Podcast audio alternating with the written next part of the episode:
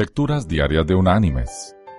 La lectura de este día es tomada de la carta enviada por el apóstol Pablo a los creyentes en Roma. Allí en el capítulo 5, versículos del 3 al 5, el apóstol dijo, Y no solo esto, sino que también nos gloriamos en las tribulaciones, sabiendo que la tribulación produce paciencia, y la paciencia prueba, y la prueba esperanza, y la esperanza no nos defrauda, porque el amor de Dios ha sido derramado en nuestros corazones por el Espíritu Santo que nos fue dado. Y la reflexión de hoy se llama El toro.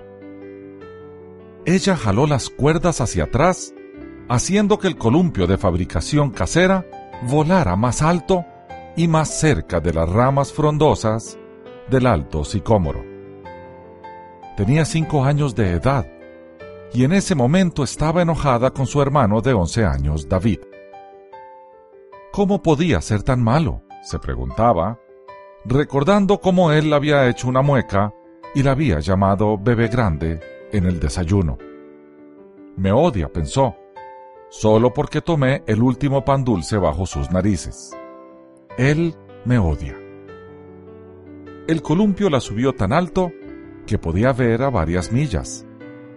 Era divertido ver el corral abajo.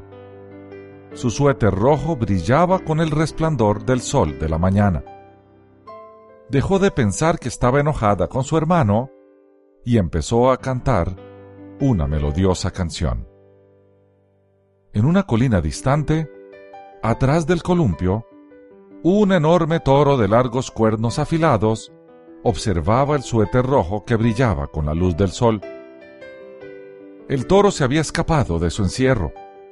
Estaba irritable y listo para investir cualquier cosa que se moviera. Bufaba y raspaba la tierra con su pata. Luego bajó su impotente cabeza y empezó a avanzar a través del campo hacia el suéter rojo que vio meciéndose de un lado a otro bajo el sicómoro.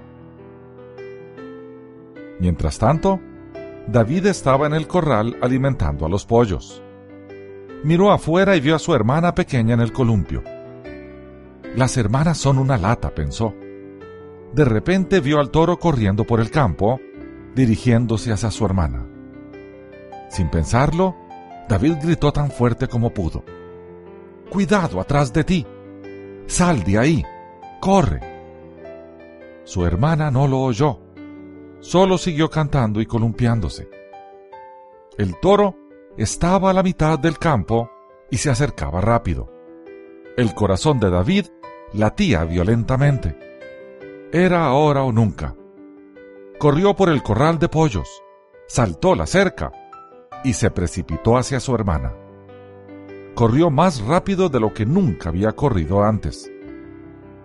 Sujetando una de las cuerdas, David sacudió el columpio y lo detuvo derribando a su hermana a un lado del campo, solo un segundo antes que el enojado toro embistiera el lugar en donde ella había estado. Ella gritó con terror. El toro giró alrededor raspando la tierra de nuevo con su pata. Bajó la cabeza y embistió de nuevo. David dio un tirón a una manga del suéter rojo y luego a la otra. Quitándoselo a su hermana, lo arrojó tan lejos como pudo. El toro lo siguió, lo desgarró en cien jirones de hilo rojo con sus cuernos y patas, mientras David, medio arrastrándose, llevó a su hermana asustada a un sitio seguro. Dice Diane L. James, yo era esa niña y desde ese día solo río cuando mi hermano me dice, bebé grande. Él no puede engañarme. Sé que me ama. No tiene que enfrentar a un toro que embiste para probarlo. Sin duda, nunca olvidaré el día que lo hizo. Mis queridos hermanos y amigos, ¿cuántas veces peleamos con Dios por las situaciones que vivimos y hasta le culpamos por ello, sin pensar que la mayoría de las veces lo que Él en realidad está haciendo es protegiéndonos de situaciones aún peores. El ser humano percibe la bondad como actos agradables y buenos. Desde la perspectiva humana, está bien, pero desde la perspectiva divina no. Los actos de Dios son buenos, no porque sean agradables, sino porque son convenientes. Y a veces no son agradables. Él siempre va a hacer lo que nos conviene, sea agradable o no.